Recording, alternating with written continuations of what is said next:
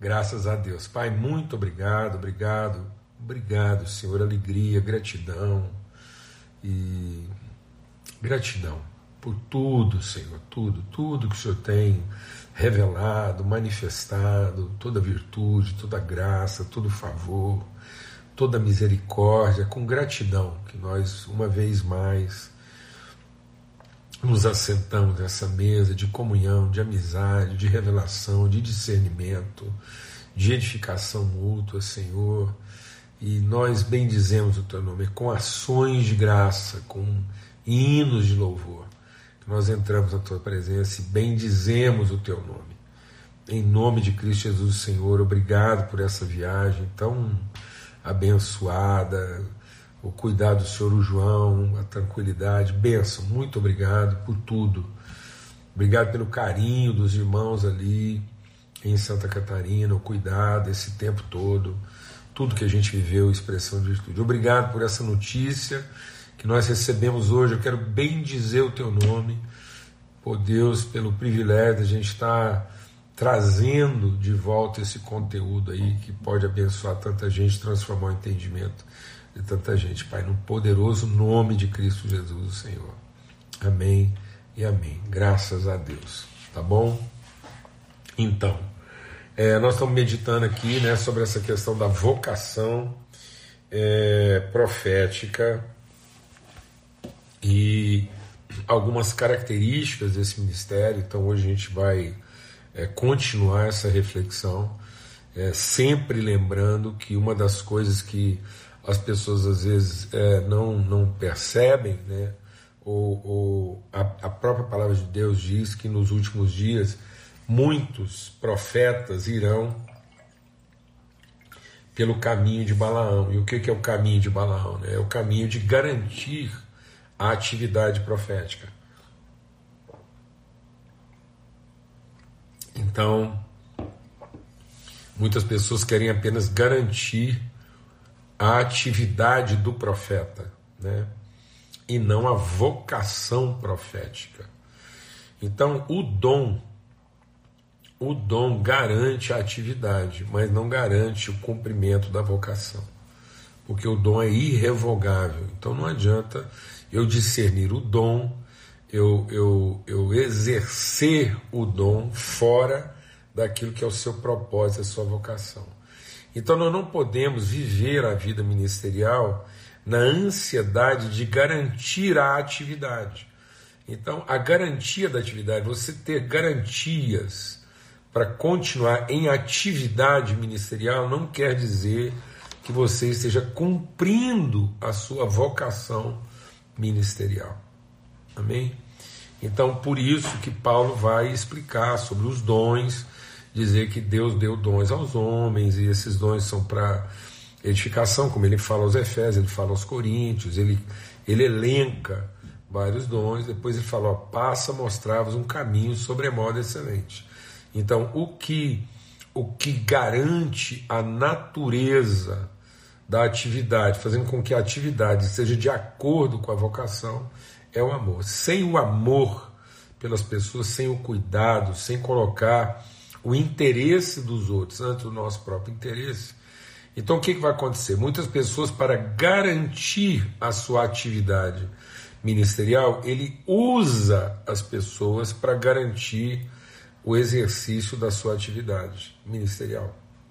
Então muitas pessoas usam o dom contra as pessoas.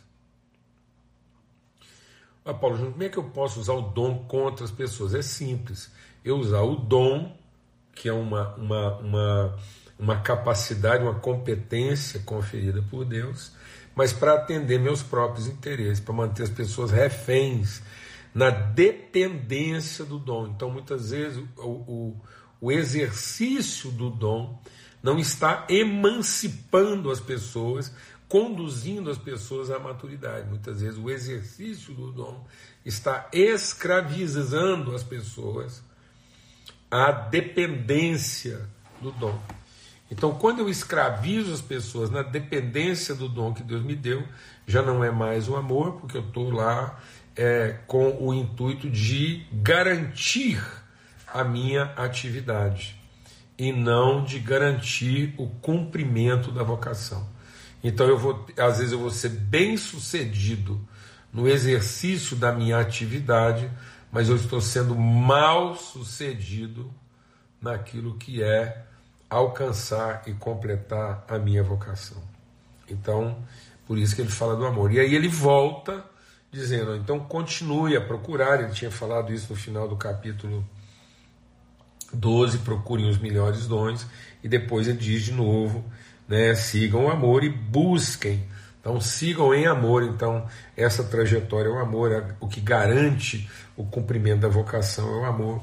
E busquem com dedicação, então busquem com empenho os dons espirituais. Então, é, é, é lícito, né? é, é digno, é sábio, é, é, é, é, é justo, é autêntico buscar os dons ministeriais, é uma orientação bíblica. Mas principalmente o que? o de profetizar. E aí o que, que é essa questão do profetizar? Não é a adivinhação, não é o prognóstico, não é o chamado dom de revelação, não. O profeta é aquele que representa, né? ele, ele está para a comunidade como a referência do propósito eterno de Deus. Por isso ele diz aqui que quem é, é, é, profetiza faz para edificação para exortação e para consolação dos homens. Quem profetiza fala aos homens. E às vezes nós, por não entender o que, que é a nossa vocação profética, nós podemos estar é, falando línguas que mais confundem do que orientam. E Paulo fala sobre isso. Ele fala aos Coríntios, fala aos Efésios, fala aos Romanos, fala a Timóteo, fala a Tito. Olha, vai chegar nos últimos dias e as pessoas vão ficar doidas, ensandecidas atrás de qualquer vento de doutrina, vão ficar aí correndo atrás de pregadores, doutrinadores né, e, e intérpretes, é, é, doutores da interpretação, isso era moda já lá no dia de Jesus, então as multidões seguiam os doutores da interpretação bíblica de uma forma assim bem acadêmica, de uma forma bem assim é, é é, na forma do dogma, né? Então do rito, da liturgia, da instituição. E Jesus vem e confronta tudo isso, destrói tudo isso. Ele diz: olha, Deus não habita, Deus não mora, né? então Deus não reside, ele não, ele não repousa, Deus não, não descansa, não, não, não manifesta o seu espírito nessas elaborações, nessas construções humanas, né? Por isso o Espírito vem para iluminar os olhos do nosso entendimento. Essa é a vocação profética, né? Então, é a gente entender como é que essa, essa lei agora se expande no seu propósito profético, por isso que o cumprimento da lei e dos profetas. E aí, quando fala do ministério profético, fala exatamente dessa conversão dos pais aos filhos, né? nos últimos dias virá o Espírito do profeta Elias. Então não é uma, uma atividade profética institucional hierárquica numa escala de poder, mas é uma manifestação profética numa relação familiar. Então nada é mais profético do que a relação familiar da igreja, a igreja como relação familiar no exercício pleno da sua comunhão e não nas suas liturgias, nas suas hierarquias, nas suas metodologias, nos seus sistemas de poder né, que acaba usando o dom para escravizar e não para redimir, para emancipar, para amadurecer. E aí ele diz então: quem profetiza o faz para a edificação. E ontem a gente falou sobre o primeiro aspecto da edificação, que é o fundamentar. Então, quando a gente vai edificar, a sabedoria está em fundamentar. E esse fundamentar quer dizer descer às partes mais profundas, descer à profundidade do coração e ali estabelecer referências inabaláveis. Então, amados, a profecia, o dom profético, o ministério profético, é para que a gente tenha a vida da congregação edificada a partir de relacionamentos inabaláveis. Nós somos gerados de uma semente incorruptível. Então essa fragilidade relacional, esse milindre, né, essa necessidade de a partir do, do desafio, da dificuldade, a partir dos enfrentamentos de pensamentos diferentes, a gente se milindra, a gente se ressente e a gente opta pelo exercício individualizado e solitário né, do, da atividade profética é o Elias. Então Elias, no seu desapontamento, por isso que não é de se admirar tantos profetas, homens e mulheres de Deus hoje vivendo esse aspecto da, da, da, da reclusão, da caverna, o aspecto depressivo, né, do, da, da, da morte, da, da, dessa coisa sombria, obscura, encavernada, isolada, impenetrável, né, onde a intimidade não é percebida e onde cada um evoca da sua posição o direito do serviço bem feito. É o Elias lá. O Elias fez tudo certo, ele fez algo portentoso. Então, a atividade profética, pela atividade profética, ela é portentosa, ela é impressionante, né? ela, é, ela é impactante, desce fogo do céu. Então, a atividade profética desce fogo do céu e elimina, destrói os opositores, né? arrasa lá com os profetas de Baal. Então é uma coisa de arrasar mesmo, uma coisa de, de arrombar, é, uma, é um evento de arromba onde a gente vê o fogo descer de maneira poderosa, anulando qualquer tipo de oposição. Mas o resultado disso é, ele é depressivo, ele é, ele é isolante, ele é enclausurante ele é solitário. E aí o Elias diz: Eu fiz tudo e terminei sozinho. Então, esse está sendo o grande desafio né, da nossa geração aí, essa forma como, no fundo, cada um, para manter o exercício da sua atividade profética, vai terminando sozinho. As relações são rompidas, os vínculos são quebrados porque eles são superficiais. E aí, quando o Elias desce desse lugar de isolamento e solidão, porque Deus o tirou de lá. Vem o Eliseu e grita lá: Meu pai, meu pai, carros e cavaleiros de fogo. E aí o Eliseu tem que forçar uma barra em cima do Elias, porque o Elias não quer a relação, ele está acostumado ao isolamento, ele está acostumado à performance, ele está acostumado ao desempenho. E se não é o Eliseu forçar a barra, a relação não teria acontecido.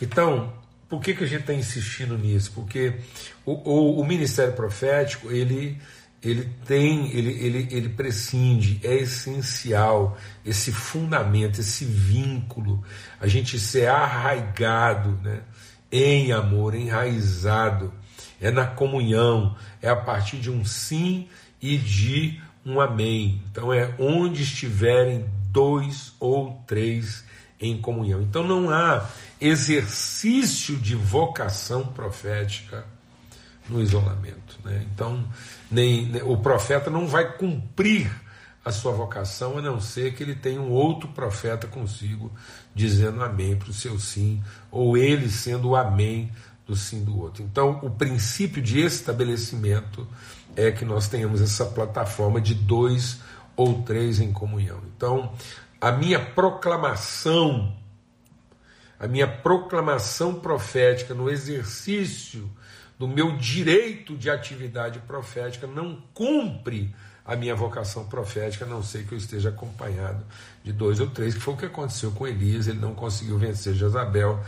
Quem venceu Jezabel foi a relação gerada a partir dele com Eliseu e Jeú. Então foi lá essa relação de duas ou três testemunhas que culmina com Jeú que foi lá e estabeleceu a vitória, né, a transformação de fato daquela realidade.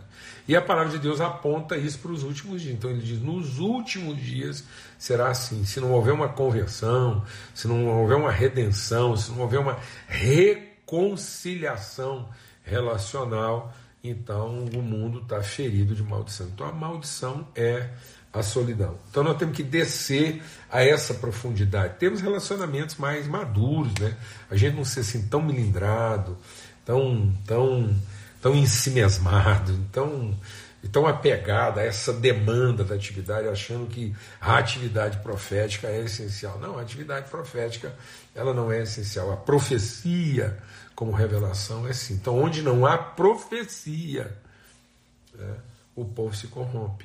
E por isso o institucionalismo, né, o exercício do direito ministerial e, e, vocacional faz com que a iniquidade reine, o amor se esfria dos corações e os profetas vão sendo mortos. Então nós estamos vendo a morte dos nossos profetas a partir do momento que cada um quer profetizar da sua própria torre.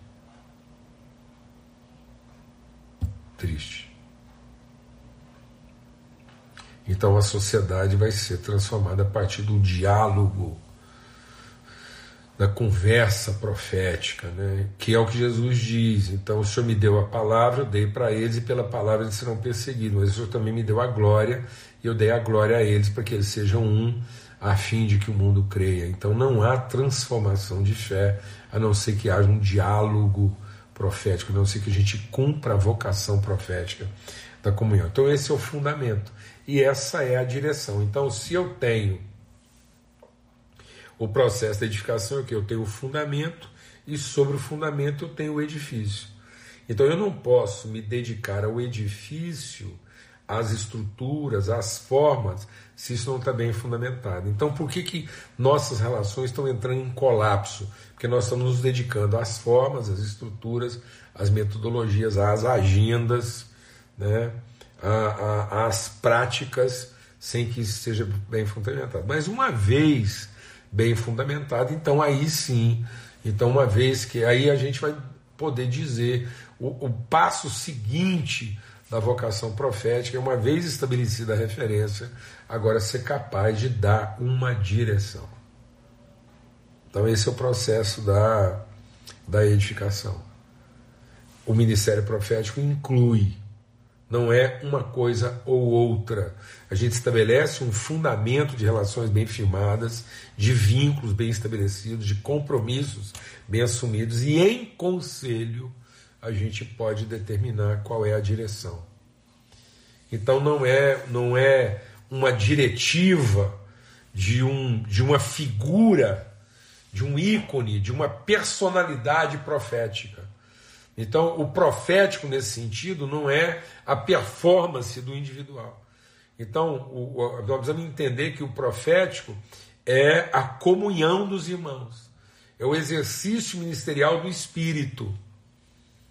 Então, o exercício ministerial do Espírito, a vocação espiritual é a comunhão. Então, é o amor como referência, esse é o fundamento. Então, nós estamos arraigados em amor, de modo que todas as estruturas de meio, graça, possam apontar para a direção comunhão.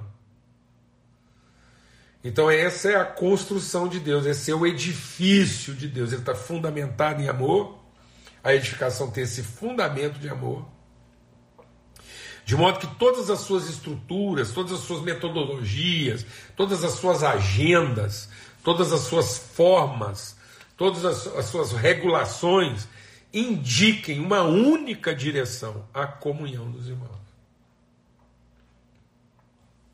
Que está lá no livro de Atos. Né? Então eles o que?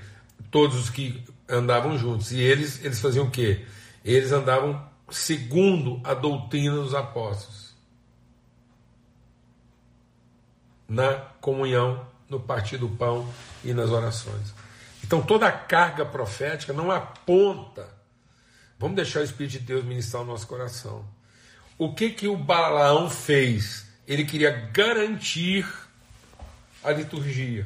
Então, quem contratava o Balaão queria é, doutrinar sobre uma metodologia. Então, tem muito profeta hoje arrendado, vou falar bem devagar, tem muito profeta hoje arrendado para instituição de uma metodologia, de uma doutrina de uma devoção.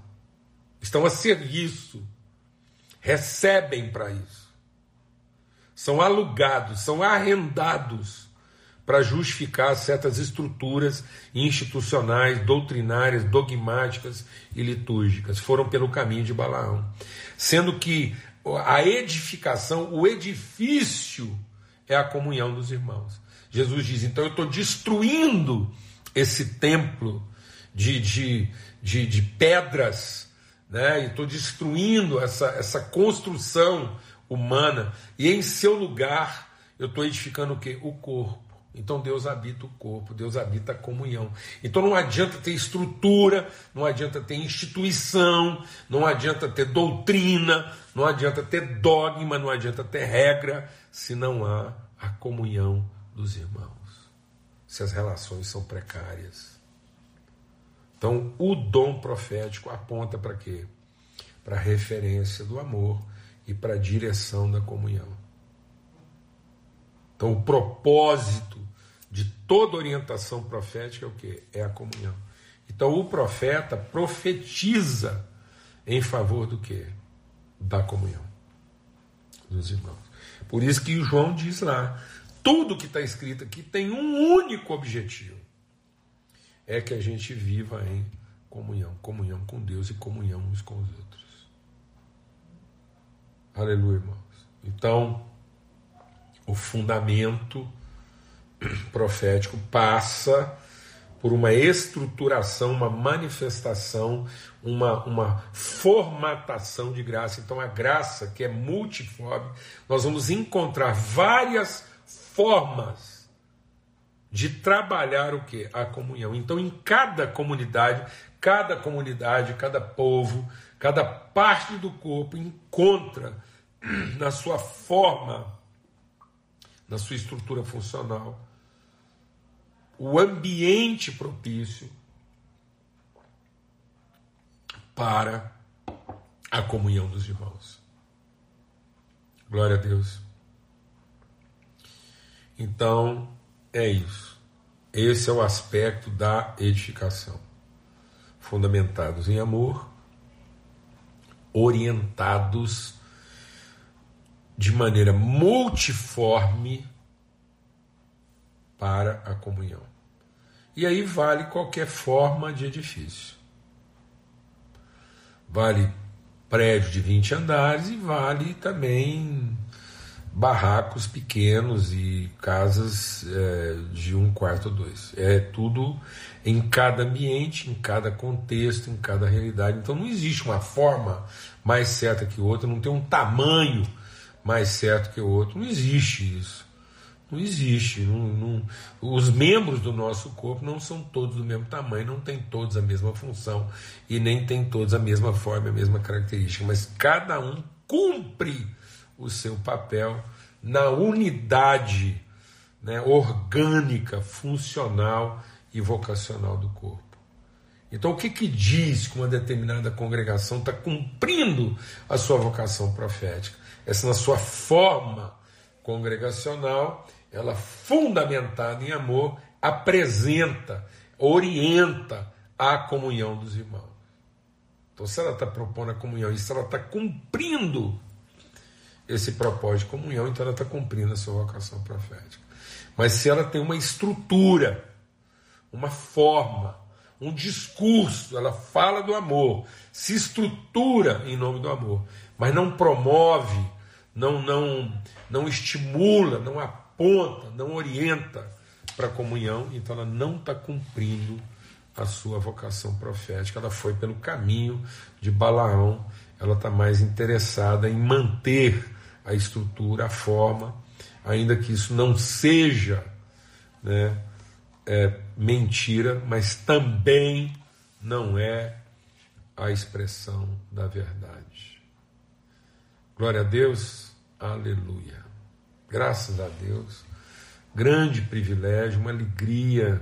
Forte abraço, gratidão, gratidão. Tá bom? Então, um forte abraço, beijo mesmo, assim, alegria e paz sobre a vida de todos. E amanhã, se Deus quiser, a gente volta aos nossos horários aí mais regulares. A gente deve se encontrar. Forte abraço, amados. A paz de Cristo seja sobre todos. Até amanhã, se Deus quiser.